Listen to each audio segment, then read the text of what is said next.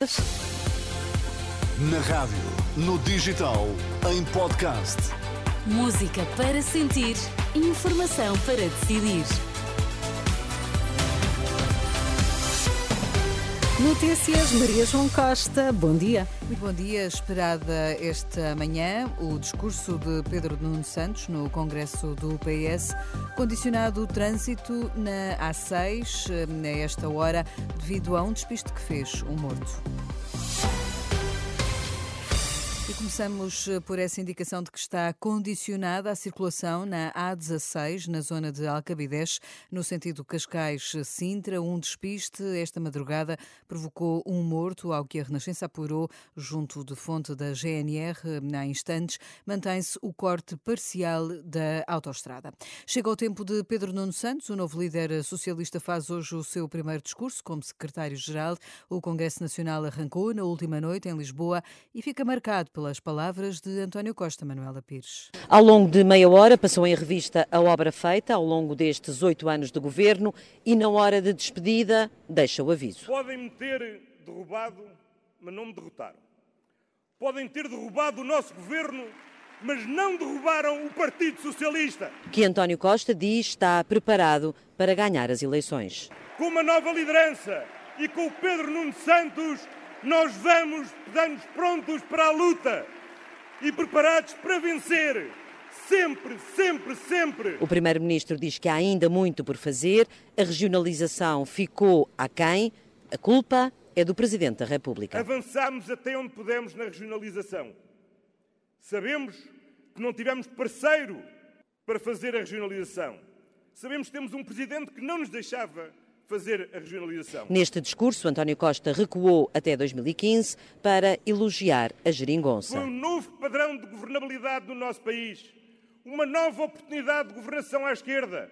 E essa oportunidade provou bem e é por isso que nunca mais os muros voltarão a existir dentro da esquerda portuguesa. Os muros derrubados e o diabo que nunca apareceu. Nós conseguimos aumentar salários e aumentar as exportações. Nós conseguimos aumentar salários e melhorar a nossa competitividade. Nós conseguimos aumentar salários e o diabo não veio, não veio e não veio. E não veio, diz Costa, porque o diabo é a direita. António Costa reconheceu que há ainda muitos problemas no país, mas garantiu também que só o PS os pode resolver. O Congresso Socialista retoma esta manhã com o esperado discurso de Pedro Nuno Santos. A reunião magna arrancou no mesmo dia em que o Ministério Público considerou António Costa suspeito da alegada prática de crime de prevaricação no âmbito do caso Influencer, em causa a aprovação em Conselho de Ministros a 19 de outubro do novo regime jurídico de urbanização e edificação. Os procuradores consideram que terá sido feita à medida para permitir o data center em Sines, sem um processo de licenciamento.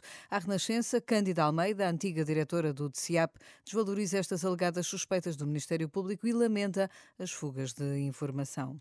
Eu lamento é imenso que continue esta fuga de, informação cirúrgica e desinserida do contexto, e porque não é nada. do Ministério Público? Não faço ideia. Sei que estou muito desgostosa e se o for lamento muito porque eu acredito cegamente na, nas intenções, no objetivo de, de justiça. Eu não sei se é coincidência ou não, é que esta notícia salta para a comunicação social justamente no dia em que começa o Congresso do Partido Socialista. Pois sim, Isto, como é que vê isso? Uma, uma coincidência extraordinária. Mas é, no mínimo, suspeita essa coincidência, não? Estou, estou, a, ser, estou a ser um bocadinho cínica.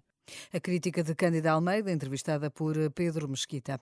E o líder parlamentar do PS acusa Marcelo Rebelo de Sousa de ter derrubado a maioria absoluta no programa São Bento à Sexta, da Renascença. Eurico Brilhante Dias diz concordar com o discurso de António Costa e afirma que a dissolução acabou com uma solução política estável. O Sr. Presidente da República tomou, a decisão, tomou uma decisão com a qual... Mas foi um dos que contribuiu para derrubar este governo? Para derrubar esta maioria, é evidente.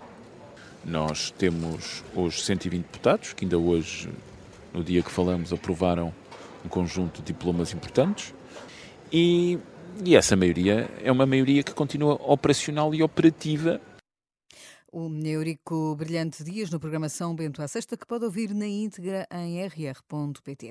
No futebol, o Porto empatou uma bola em casa, frente ao Boa Vista na última noite. O treinador Sérgio Conceição diz que foi um jogo mal conduzido pela equipa técnica, mas isso não justifica o resultado. Mais uma vez fomos ineficazes em termos, em termos ofensivos, ou seja, tivemos algumas ou muitas situações para, para acabar o jogo com uma, uma vitória com golos. Há que reconhecer que o Boa Vista organizou-se bem defensivamente, foi muito agressivo.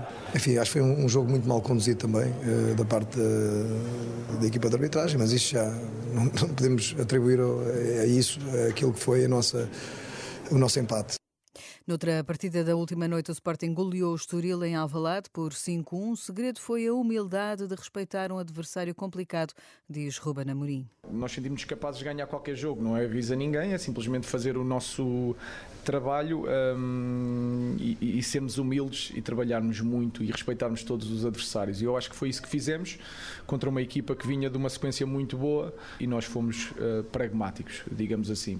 Hoje o Benfica vai à Aroca. Os encarnados somam neste momento 36 pontos. O jogo está marcado para as 6 da tarde e terá relato na rádio, na app e no site da Renascença. Fique na nossa companhia. Bom dia.